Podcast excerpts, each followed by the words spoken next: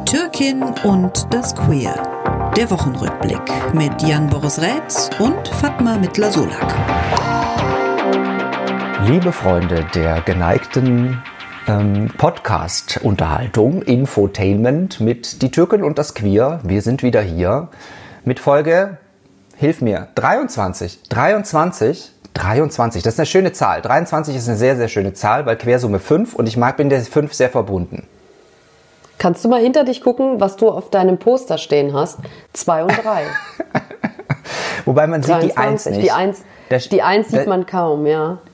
Die sieht man kaum, aber es ist 2 und 3. Es ist verrückt. Wir haben okay. Folge 32. Nee, also, 23. Und du weißt, 23 oh. ist ja so eine verschwörungstheoretische Zahl. Jetzt wäre es der Hit, wenn es gar nicht die 23. Folge wäre. Mir ist da ja überhaupt nicht zu trauen, wenn es um Zahlen geht, weil ich da echt sehr schwach auf der Brust bin, schon immer, von Anfang an. Also, willkommen zu Die Türkin und das Queer. Für alle, die uns nur hören und uns jetzt nicht sehen, äh, wir haben äh, einfach Equipment um uns herum und bei Jan Boris ist ein, ein Siegertreppchen auf einem Bild zu sehen, wo, ähm, ja, ich sag jetzt mal, Athleten den ersten, zweiten und dritten Platz belegen. Du bist ein sehr kunstaffiner Mann. Man sieht es auch an deinem Shirt. Du hast lauter Augen auf deinem Shirt und ich als äh, alte Türkin habe gesagt, wow, Nazar. Nazar ist ja Nazar. der Blick, dieses blaue Auge, das den bösen Blick von außen auffangen und abwehren soll. Mashallah. Das ist wieder, deswegen habe ich das auch gekauft, weil ich gedacht habe, das ist doch, hier, komm mal, das ist doch das blaue Auge. Es ist leider wie bei der Bluse neulich, die du dann ja so sensationellerweise auch bei, ähm, die du dann anhattest, die äh, ist es wieder ein Tick zu klein. Also es ist theoretisch wieder was für dich. Weil stimmt. Hashtag Kleidertausch, das ist herrlich. Hashtag Kleidertausch, eine Bluse habe ich schon bekommen von Jan Boris und habe sie dann auch in der Sendung äh, bei AD Buffet getragen und die kam total gut an. Sehr gut. ja, sie ist toll, großartig. Ich habe jetzt gerade mal geguckt. Dir? Mir geht es eigentlich ganz gut, muss ich sagen. Die Sonne scheint, das ist schön und es liegt ja irgendwie so der Frühling in der Luft. Das tut irgendwie ganz gut bei dem ganzen Scheiß, der da draußen mit Krieg und Pandemie und Hasse nicht gesehen. Ja, irgendwie, weißt du, man hat es nicht leicht. Und ähm, ich kann mich nicht ganz äh, frei davon machen, dass mich das auch, dass mich das auch belastet. Also dieser Krieg ist, weißt du, vor zwei Wochen haben wir den letzten Podcast aufgenommen. Da war noch nicht so wirklich richtig was, oder? Nee, nein, nein. Und, war gar und jetzt nichts. sind wir hier in der gar nichts ist jetzt wahrscheinlich auch übertrieben, weil dieser Krieg ist ja ehrlicherweise auch schon seit 2014, seit die da in der Krim einmarschiert sind und dann da die Ostrepubliken in der Ukraine besetzt haben. Das kann man jetzt als militärische Besetzung bezeichnen, aber man kann es auch als Krieg bezeichnen. Insofern ist das jetzt ein schwelendes Ding, aber dass es so eskaliert ist, ich, also. Genau. Es gibt so Sachen genau. wie den Brexit und Donald Trump und noch verschiedene andere Sachen auf der Welt, Bolsonaro und so, da, da komme ich nicht mit und das ist jetzt wieder sowas. Es ist wieder sowas, mhm. wo ich so denke, what the fuck? Nur weil so ein Penner, der Putin, gestern habe ich gelesen, dass der Kreml auch noch nicht mal informiert war darüber. Dass, so, also man muss es ja wirklich als Putins Krieg bezeichnen. Dass dieser mhm. Mann, weiß, cis, hetero, weiß ich, ich betone es gerne, wo ich kann, dass dieser Mann da jetzt irgendwie meint, äh, äh, äh,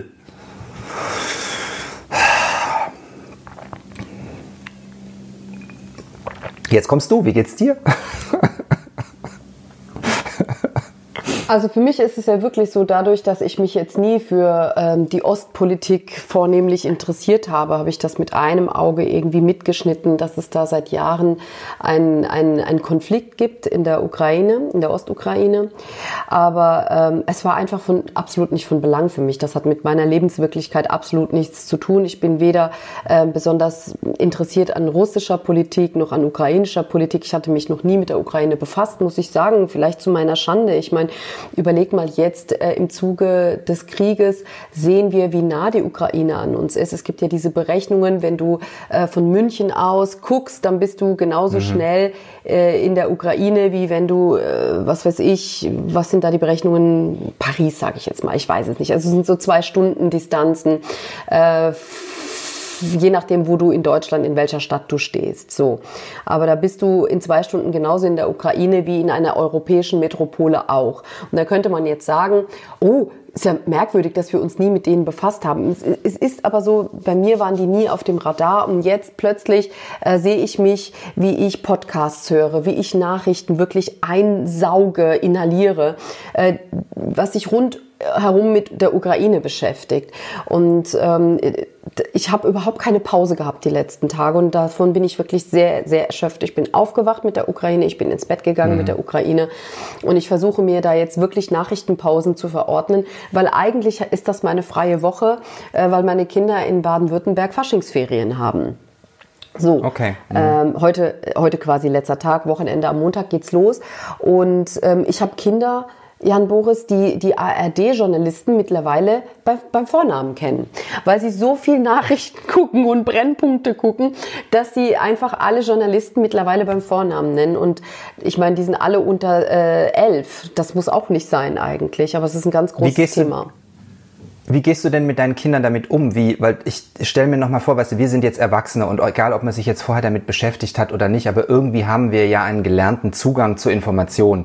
Aber wenn du jetzt als Kind und du kommst aus dieser Pandemie gerade und hast irgendwie gerade verstanden, okay, da ist jetzt irgendwie so ein Virus, das bringt uns alle um, im Zweifel. Und jetzt kommt so ein neues Virus, der heißt Putin. Wie, wie gehst du mit deinen Kindern damit um? Guckt ihr Logo, guckt ihr irgendwie, was weiß ich, wie, wie. Wir gucken Tagesschau, vergiss Logo. Wir gucken Tagesschau ja? und sind die ganze Zeit, ja, wir sind die ganze Zeit wie simultan äh, dolmetschen, sind wir auch dabei, ständig äh, auch Dinge in Kindersprache zu transferieren, wenn, okay. wenn einige Sachen natürlich nicht klar sind. Aber du kannst es nicht verheimlichen. Es ist Krieg. Wir, wir haben ja mittlerweile wirklich Angst. Also äh, ich habe wirklich mittlerweile Angst davor, dass Putin so verrückt ist und uns alle da hinein verwickelt. Diese Angst ähm, teile ich meinen Kindern natürlich nicht mit, aber irgendwie mhm. Führe ich ja auch Gespräche mit meinem Mann hier und Kinder hören zu. Die sind ja auch nicht jetzt mit Schule oder so beschäftigt. Die sind ja partizipiert die ganze Zeit. Und deswegen kannst du nur so aufrichtig wie möglich mit denen sprechen, ohne angstschürend zu sein. Aber ich habe Angst. Ich habe mittlerweile wirklich Angst, muss ich dir aber echt sagen die Tagesschau zu gucken, schürt doch auch schon Angst, oder? Und jetzt gerade, wenn ich mir vorstelle, ich bin ein sechsjähriges Kind. Also weiß ja. ich nicht, weiß nicht genau, wie alt deine Kinder sind, aber sechs kommt mhm. mir hin, mehr oder weniger hin, ne, beim Kleinen. Die, da hätte ich Angst, glaube ich. Also dazu kann ich ja nur zwei Sachen sagen. Es gibt ja ähm, diese äußere und innere Realität. Die äußere Welt mhm. eben in den Medien ist für meine Kinder ja immer noch total weit weg. Und die innere äh, Realität ist ja, dass die Mama Papa haben, die sie ständig im Arm haben, die sie ständig kuscheln, okay. knuddeln und mit denen im Austausch sind. Also für die hat sich ja jetzt so erstmal gar nichts geändert. Und die Ukraine ist für die ja immer noch weit weg. Ja? Und die fühlen jetzt keine Bedrohung. Ne? Und wenn und irgendwelche die, AKWs angegriffen werden, dann verstehen die das jetzt nicht so, wie wir es verstehen. Außerdem, Jan Boris, ja. ich bin mit der Tagesschau groß geworden. Musste ich gucken, ja, genauso wie Aktenzeichen XY. Vielleicht sollten wir diesen Krieg in der Ukraine besser in Aktenzeichen XY, wer kennt diesen Mann, äh, thematisieren. ja. Och Mann, aber nochmal zurück zu dem, was du gesagt hast, du hast dich nie mit der Ukraine beschäftigt. War denn auch nicht so, wenn ihr Eurovision Song Contest äh, geguckt habt und die Ukraine da gewonnen hat? Letztes Jahr sind die Zweite geworden. Also die sind ja, und, und ähm, habt ihr das geguckt, Eurovision Song Contest? Oder guckt ihr nee. das? Mm -mm. Nicht, Nein, auch nicht, okay. Wir nicht. Weil da war Aber ja du, vor zwei. Deswegen, ich ja. bin großer Fan und gestern Abend war ja auch der Vorentscheid der Deutsche. Also wir zeichnen hier heute auf. Es ist der 5. März, es ist 10.12 Uhr. Ja, looking pretty in the morning. Da, ist, da zeichnen wir auf und gestern Abend war der Vorentscheid für den Eurovision Song Contest und die Show war so yo und auch die Entries waren so yo, aber es ist die Gewinnerin von 2016 aufgetreten, Jamala, eine Ukrainerin, die damals einen Kriegssong äh, gesungen hat und oh, die, mhm. ähm, oh, jetzt krieg ich schon wieder Gänsehaut, die ähm, damit gewonnen hat und die jetzt quasi raus durfte mit ihren Kindern. Ihr Mann ist immer noch in der Ukraine, weil ja Männer im Land bleiben müssen. Können wir mhm. nachher auch noch drüber reden. Mhm. Ähm, und mhm. die hat diesen Gewinnersong gesungen und jetzt krieg ich schon wieder Gänsehaut, weil das, und das, sie schrie. Sie schrie in dieser Show, das war der beste Moment dieser gesamten Show gestern Abend, war wie Jamala ihren Gewinnersong von 2016 nochmal gesungen hat. Und sie hat genau das, also in diesem Kriegssong geht es im Prinzip um das, was Stalin getan hat und um ihre Großeltern. 1944 heißt der Song. Aber da gab es auch damals schon, den, da gab es schon die Diskussion, dass Russland gesagt hat, das Lied muss ähm, darf nicht, darf nicht ähm, teilnehmen mhm. am ESC, weil es mhm. zu politisch ist. Und insofern war das damals für mich auch schon so, wo ich gedacht habe, oh wow, 2016, äh, da ist dieser, dieser Konflikt, der schwelt da so. Und gut, ich habe natürlich berufsbedingt durch meine Arbeit beim ZDF und wir uns auch viel mit osteuropäischer äh, EU-Politik beschäftigt haben, damals natürlich auch da viel mit der Ukraine zu tun und wie lange das Ding schon geht. Seit 2013 weiß ich, ähm, mhm. Dass mhm. es da Probleme gab.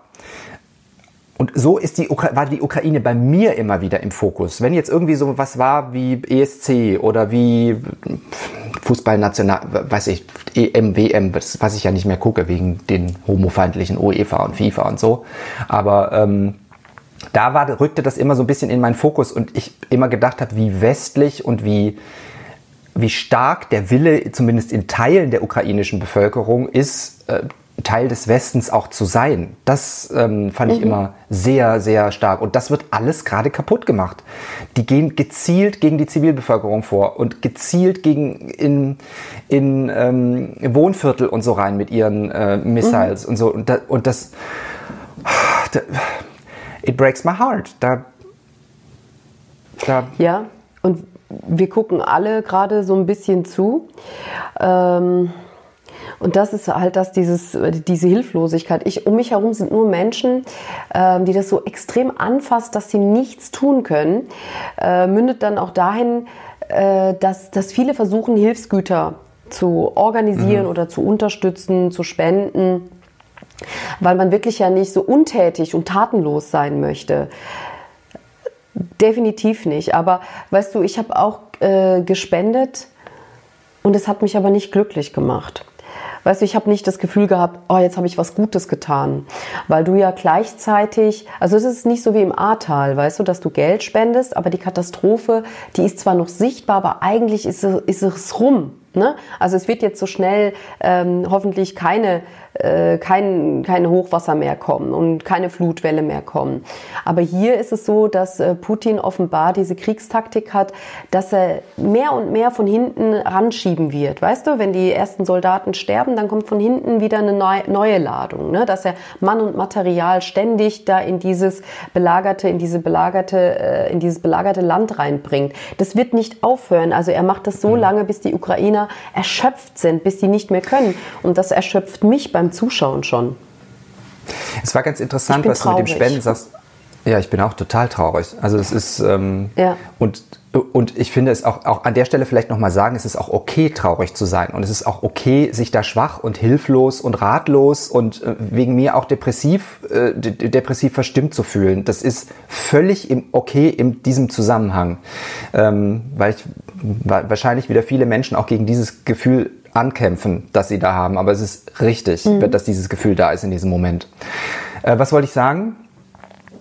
Ach so, ich habe heute Morgen, als ich mich hier Pretty in the Morning hier zurechtgemacht habe, Deutschlandfunk Kultur gehört und da ging es genau um diesen Spendenfakt, auch in der Kombi mit dem Ahrtal. Das fand ich sehr spannend, weil es hieß, es gibt Leute, die sind jetzt frustriert, weil sie ins Ahrtal gespendet haben und gleichzeitig gehört haben, die haben da immer noch keinen Strom und kein Wasser. Gilt jetzt natürlich nicht für alle mhm. im Ahrtal, aber diese Nachrichten gab's, wo dann so ein Schalter im Kopf ist, der denkt, ja, warum habe ich denn dann gespendet? Und mhm. das mhm. Ahrtal ist ja psychologisch ein Event gewesen und danach ist wieder vorbei. Das ist zwar eine Katastrophe und für die Leute da immer noch nicht lange nicht vorbei, aber die, die, die Katastrophe ist vorbei.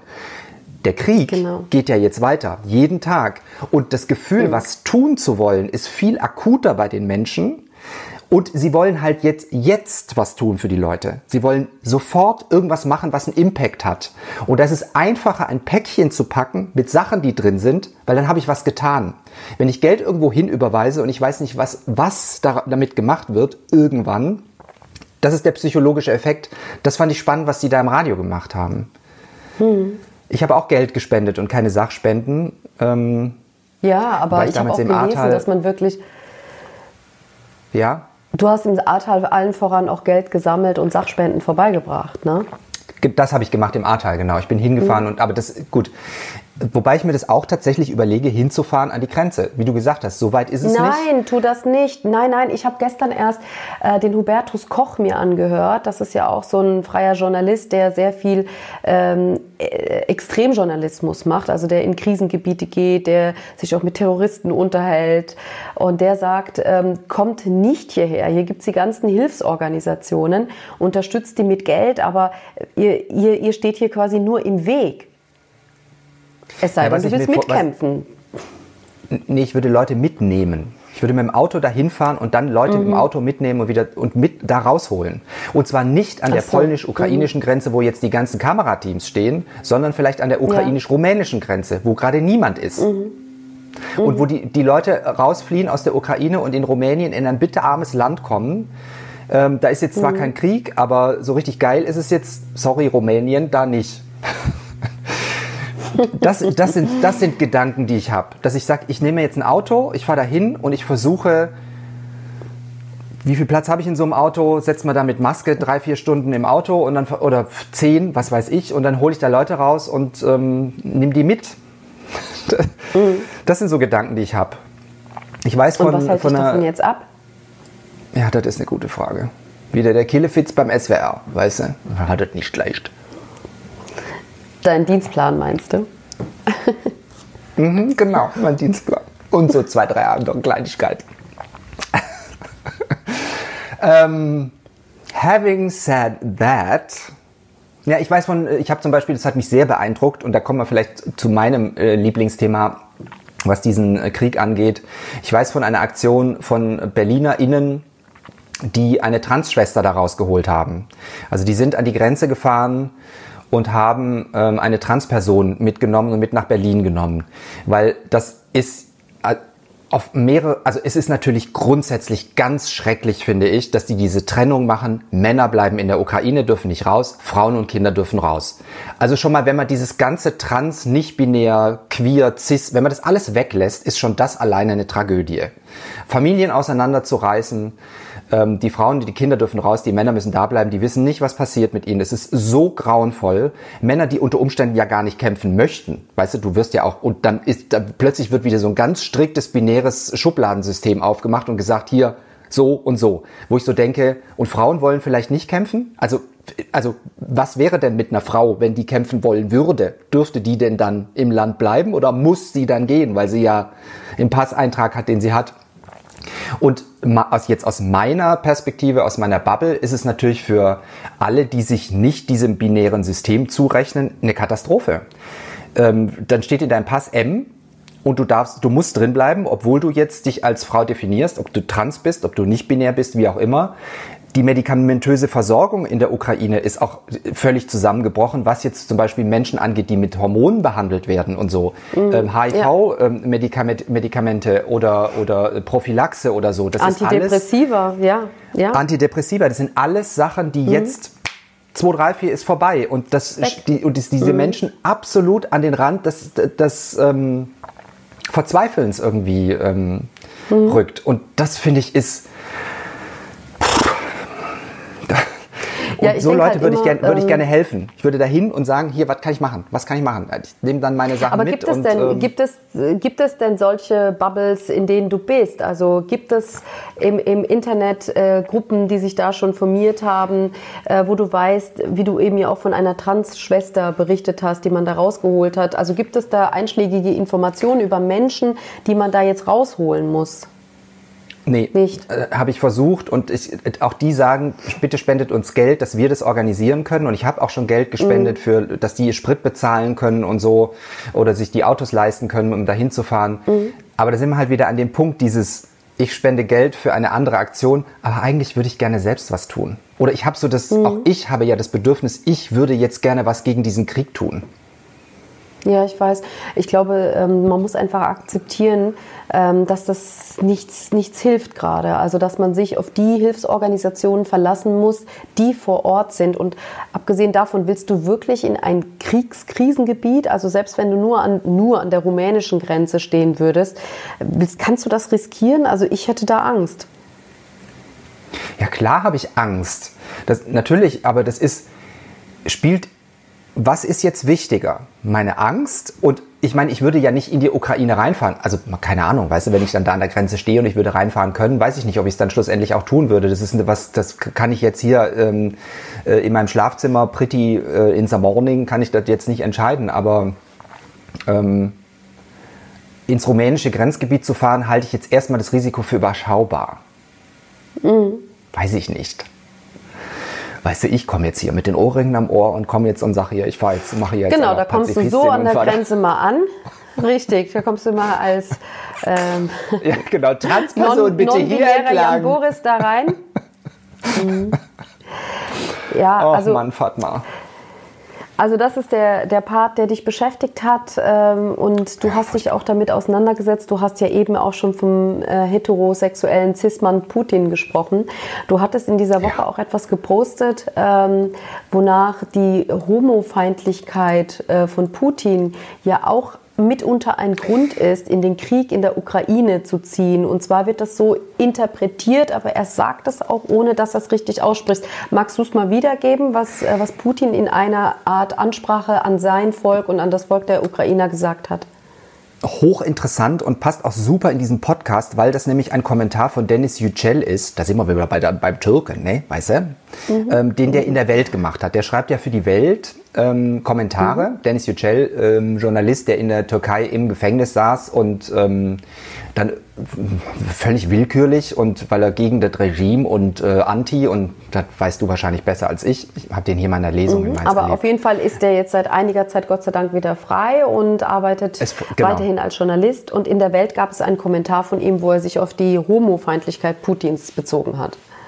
Und ein sehr kluger Kopf, wie ich finde, und auch ein Kopf, der so auch mal nebendran guckt. Also jetzt gibt's ja so diese Hauptschauplätze und da sagt, und wenn ich, ich habe mir im Anschluss, ich komme da gleich drauf, aber ich habe mir im Anschluss die Rede Putins vom 24.02. auch noch mal im Wortlaut angeguckt. Also das, was es gibt. Mhm. Und es ist in ganz vielen Artikeln, gibt's dann so Klammer auf, Punkt, Punkt, Punkt, Klammer zu.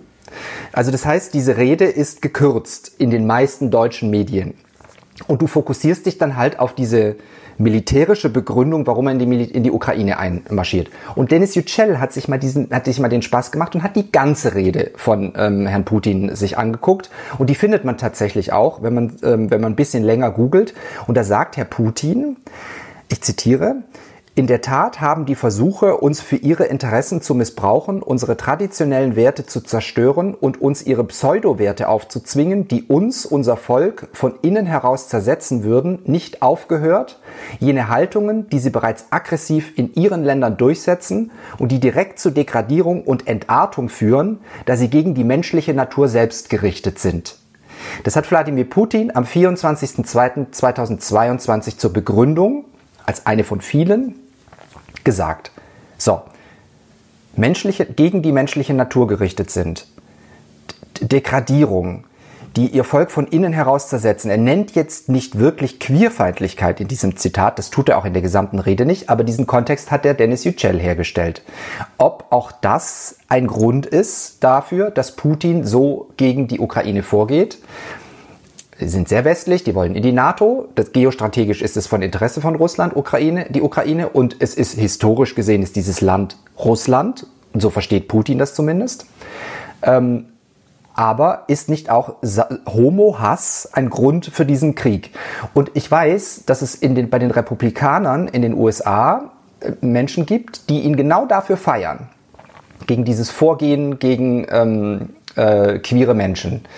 Äh, können wir nachher auch drüber sprechen, dieses Transgesetz in, den, in Texas. Hör, leck mich Tesch, weißt du. Ähm, und auch bei der AfD äh, in Deutschland, die, Na die Nazi-Bande, wie ich sie jetzt gerne nenne, ähm, gibt es Stimmen, die doch sehr in diese Richtung gehen. Und ja, homo zu sein oder queer zu sein in Russland und wahrscheinlich auch in der Ukraine ist jetzt kein Spaß, aber es ist natürlich viele aus Russland oder aus äh, Belarus, die so fühlen, die sich so identifizieren, sind in die Ukraine gegangen, weil da die Sprache einigermaßen ähnlich ist und weil sie dort ein, ein etwas freieres Leben leben können als in mhm. Russland. Und jetzt geht man genau da gegen diese Menschen vor. Das, mhm. Wie hast du das verfolgt? Also es gibt ja so eine Es gibt so zwei Ebenen für mich. Einmal so diese persönliche, ne, dass man eben sich dann irgendwann auch bedroht fühlt und dann natürlich äh, den öffentlichen Diskurs, ne, über was wird gesprochen, um was geht es in diesem Krieg.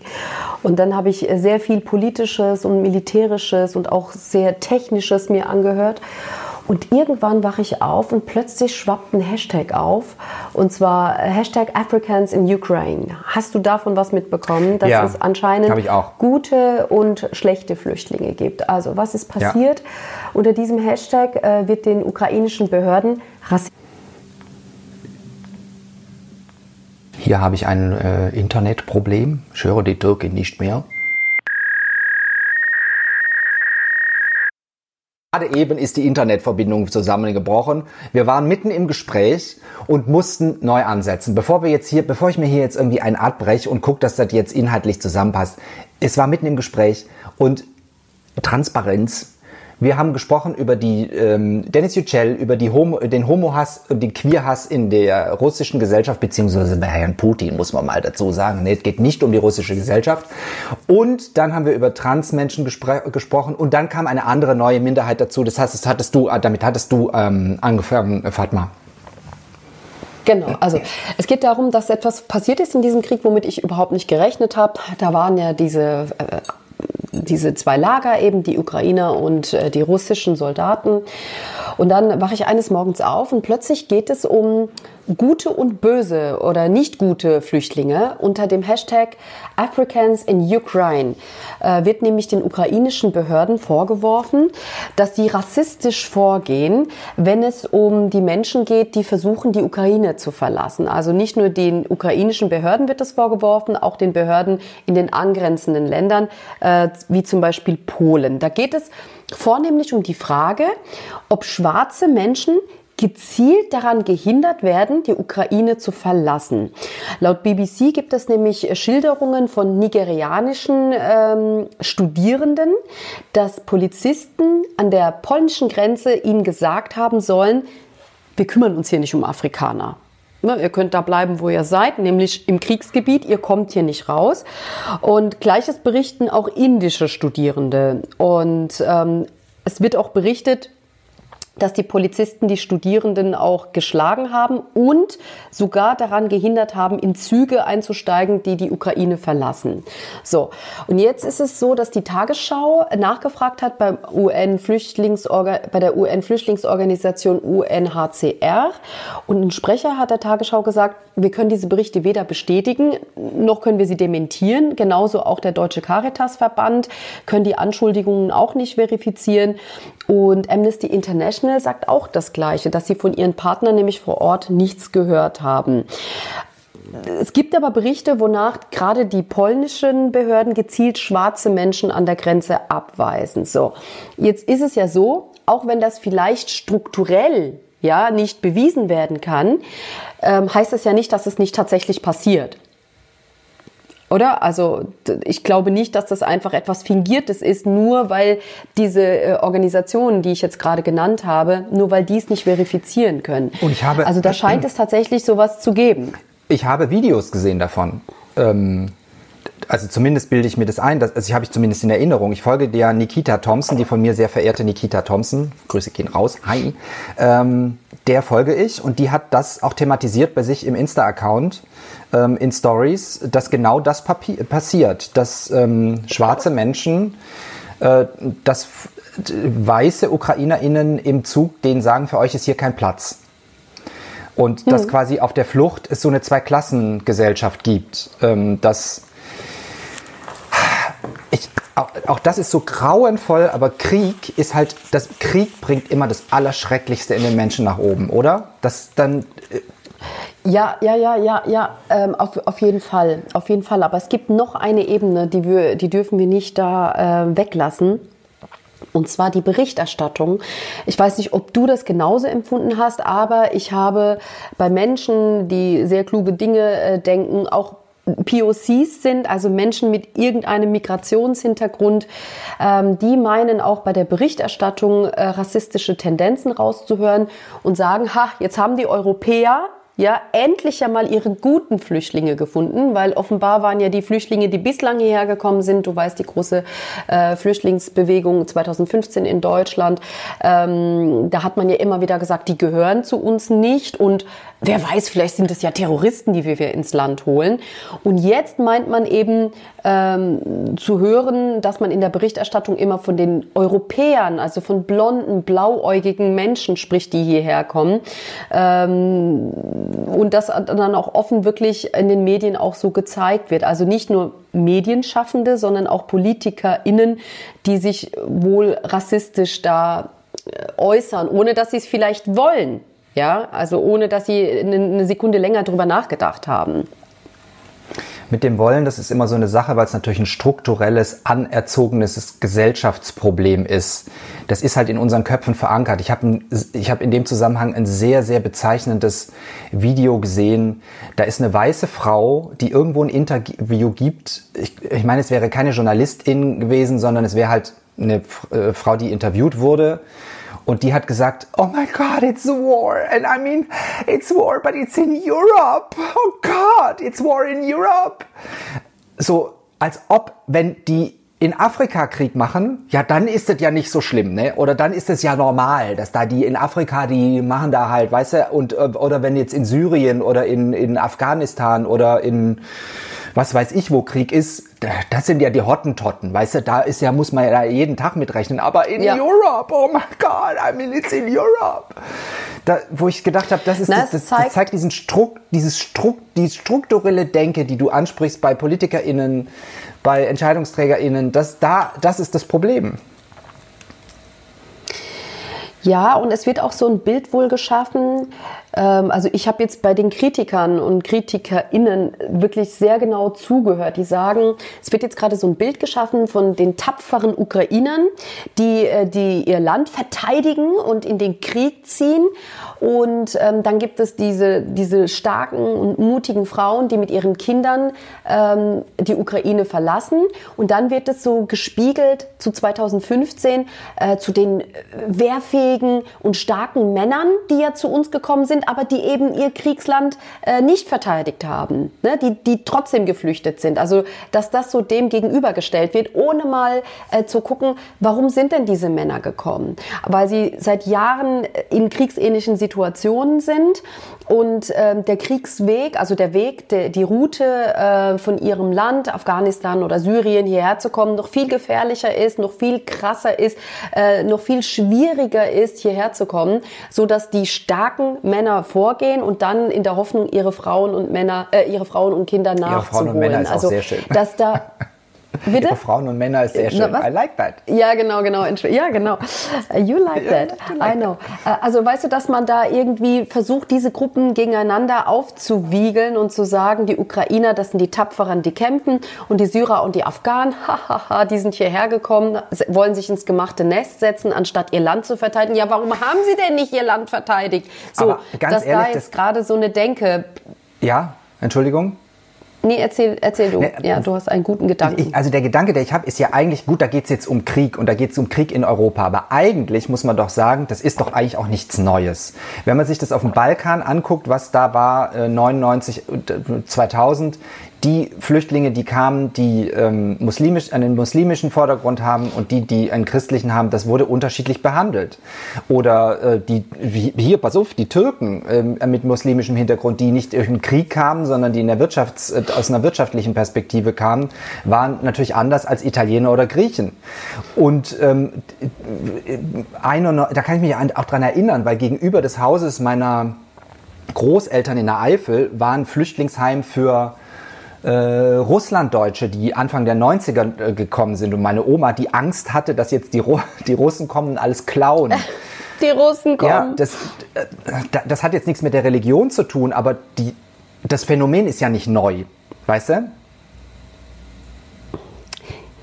Ja, aber hier passiert auch ein Gedankenfehler. Also wenn man jetzt ähm, die Männer, ähm, die hergekommen sind aus Afghanistan und Syrien, verurteilt, dass sie nicht in ihrem Land gekämpft haben und die Ukrainer tun es, ja. dann vergisst man auch zu sagen, die ukrainischen Männer dürfen gerade auch gar nicht ausreisen. Ja, so wie du ja eben auch schon gesagt hast, die Männer zwischen 18 und 60, ähm, die bleiben vielleicht auch nicht freiwillig in der Ukraine. Wie viele sind da dabei, die gar nicht kämpfen wollen, die psychisch und auch äh, körperlich überhaupt nicht imstande sind, aber sie haben halt ein Ausreiseverbot. Und dass da solche Gedanken dann in die Welt geblasen werden, dass das die tapferen Ukrainer sind. Natürlich sind sie tapfer, natürlich kämpfen sie. Niemand hätte ja damit und am allerwenigsten hat äh, Putin damit gerechnet. Aber dass jetzt nur Frauen und Kinder hierher kommen, hat auch allen voran damit zu tun, dass Männer ein Ausreiseverbot haben. Aber bleiben wir mal bei dem Bild äh, gute und äh, schlechte Flüchtlinge.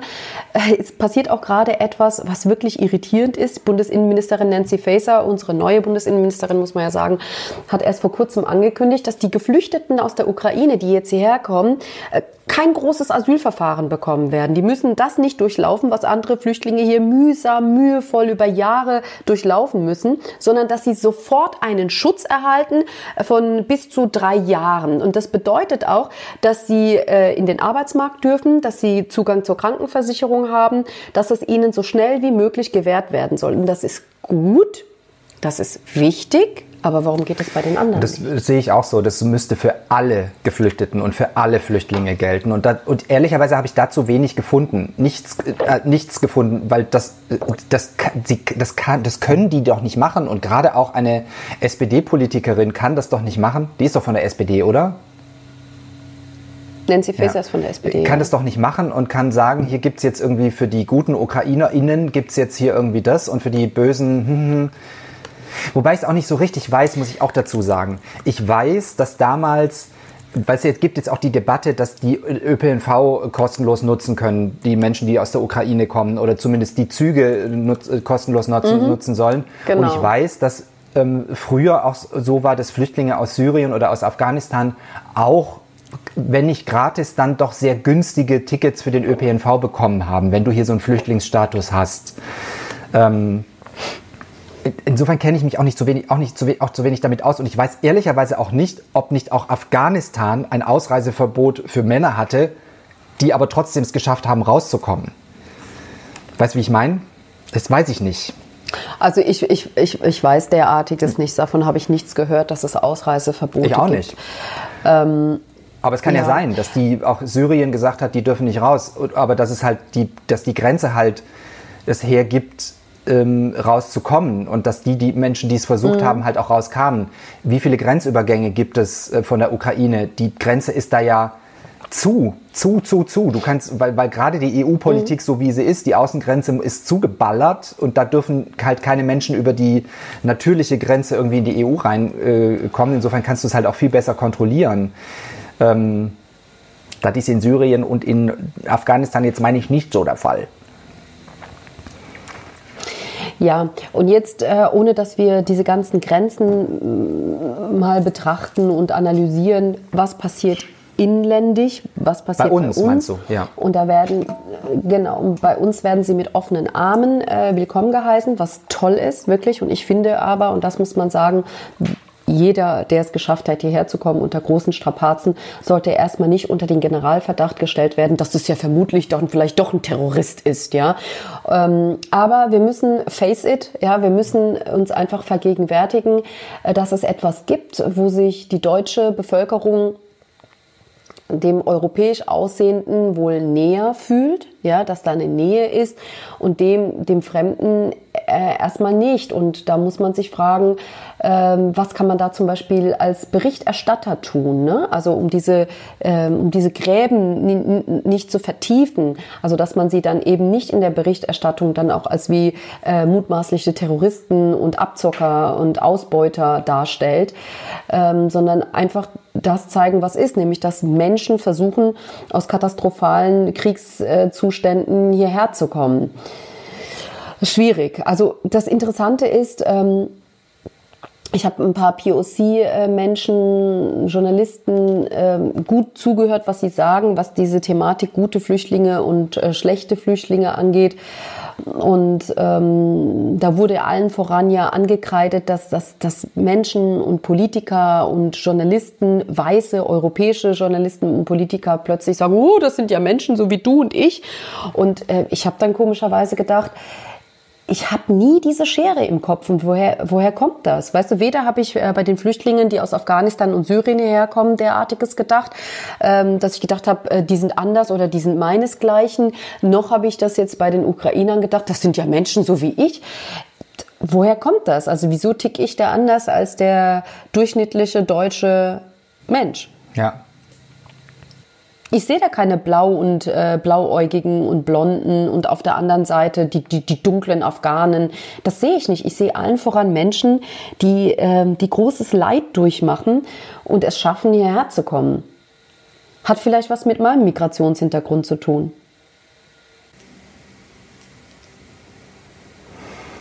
So. Ich habe ein Lied ausgewählt. Sind wir schon so weit oder haben wir noch was zu besprechen, mein Schatz? Ja, ich denke nur, ähm, ich hoffe, dass das heute alles ganz schlüssig ist, dadurch, dass wir so diesen Break hatten mit der Technikpanne. Ja Gott, es ist so. Ich zwischendrin, um meine Nerven zu beruhigen, sogar noch eine heiße Schokolade hier getrunken habe. Hier Kakao, aber ohne Zucker übrigens. ja, vielleicht ähm, Vielleicht ist dieser Podcast so ein ganz, äh, ich weiß nicht, so ein Abbild davon, wie ich, wie, wie ich mich gerade auch fühle. Es ist so ein bisschen durcheinander gewesen. Ich hoffe, dass wir das äh, später gut geschnitten kriegen.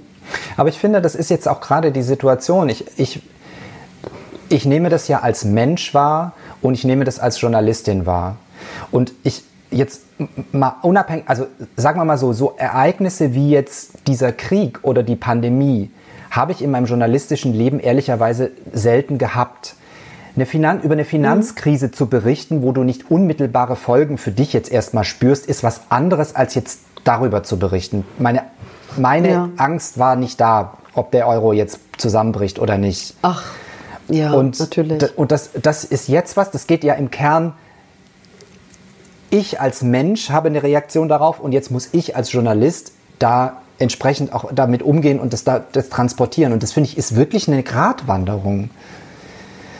Weil ich ja natürlich so weiterhin ähm, die ich mache das bei Instagram gerade. Ich, ich, ich, ich, äh, stelle jeden Tag ein Bild online, auf dem ich lächle. Weil ich irgendwie denke, wir brauchen irgendwie ja. jemand, wir brauchen auch in dieser Zeit irgendwie ein, ein Smile und, ein, und eine Zuversicht mhm. und eine Hoffnung. Und ich, wir können uns jetzt nicht zerreiben lassen von dieser, Spirale der Negativität nach unten. Das aber das ist ein schöner Gedanke. Ich lächle jetzt auch mal rein. Ich habe heute noch so wenig gelächelt. Erstens, weil ich total friere. Ich friere. Ja. Und äh, zweitens, weil ja, es mir genauso geht wie vielen Menschen auch. Ich habe heute wenig gelächelt. Hm, smile. jetzt lächle ich mal. Jetzt pass auf. Jetzt bist du ja am Ende unseres Podcasts. Gibt es ja immer ein Lied. Und ähm, ich, du bist dran und ich sage jetzt mal was. Du hast ausgesucht Pet Shop Boys Go West. No. Er hat so Angst gehabt, dass ich richtig liegen könnte. Er hat so Angst gehabt, dass ich es schon ja. wissen könnte. Er hat vorhin schon die ganze Zeit gesagt, ich weiß nicht, ob wir das aufgezeichnet haben oder nicht. Es war, glaube ich, in der Pause, als die Technik gerade und wir dann händeringend versucht haben, uns per Telefon zu erreichen, hat sie schon gemeint. da habe ich nämlich kurz, um die Zeit zu überbrücken, dieses Lied gehört und sie meinte, sie wüsste es jetzt schon, welches es ist. Aber es ist es nicht. Wir haben ja, äh, muss ich aber auch dazu sagen, wir haben ja darüber geredet, ob wir das abschaffen sollen mit diesem Liedtext. Weil es natürlich irgendwie so unser Darling ist, dass wir so am Ende so jetzt geheimnisvoll tun, welches Lied könnte es sein? Ist es dieses oder ist es jenes? Und dann schreiben wir dann in mhm. den Titel schon rein, welches Lied es ist das ist ja der Überraschungseffekt ist ja dann quasi weg. Also das, was jetzt hier gerade geschieht, welches Lied hat er denn ausgesucht, steht ja dann quasi schon im Titel. Und wir haben uns überlegt, ob wir nicht die Hauptthemen in den Titel schreiben sollen, wie jetzt, was haben wir denn gehabt? Krieg? Ja. Das möchte ich nicht. Ich möchte es nicht. Guck mal, was da steht. Ja. Krieg. Das will ich nicht. Hashtag 23 Können wir es nicht lassen? Krieg. Ähm, Heute geht es aber, und ich würde es auch heute nochmal dabei belassen, ihr könnt uns ja mal schreiben, was ihr halt, davon haltet, ne? in die Kommentare jetzt hier beim Spotify, beim YouTube oder beim IGTV, ne, kannst du ja reinschreiben. Oder schreibt uns, das kann man auch schon lange nicht mehr gemacht, ähm, die Tuerkin und das Queer at gmail.com. So, jetzt pass auf. Ich habe mir ausgesucht, weil gute Laune und so, ähm, ein Lied von Culture Club. Weißt du es jetzt? Nee. Weiß ich nicht, ne? Das Lied heißt The War Song. Das kenne ich gar nicht. Doch, das Culture kennst Club. du. 100 Pro kennst du das. Pass auf, ich mache es. 15 Sekunden darfst Ich du darf spielen. 15 Sekunden. Es ist so schön. Es ist so, so schön. Kenne ich das? Ja, das kennst du auf jeden Fall.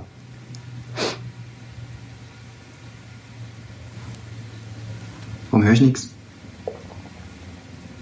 Tja. Ach, es ist, weißt du, diese Technik, man hat es aber auch nicht Mm, leicht. Heute ist wirklich, ist heute, heute stimmt was nicht. Heute fühlt sich dieser Podcast sehr sonderbar an. Erstens, weil ich hier im Durchzug sitze. Ich kann es euch mal zeigen. Ich sitze im Prinzip bei einer Eingangstür. Hier die Sprechanlage. Da kann ich nämlich so Hallo, hallo, hat jemand geklingelt sagen? Und hier ist es so kalt, auch wenn ich einen Vorhang davor geschoben habe. Aber es ist so verdammt kalt und ich halte mich die ganze Zeit deshalb auch so fest hier, weil ich eigentlich eine Decke brauche. So. Du musst, ein, Baby, hast du deinen Song? du musst jetzt ganz kurz, aber du musst die Klappe halten, weil ich muss das anders machen als äh, vorhin, ja? Okay, ich halte die Klappe. Fällt mir schwer.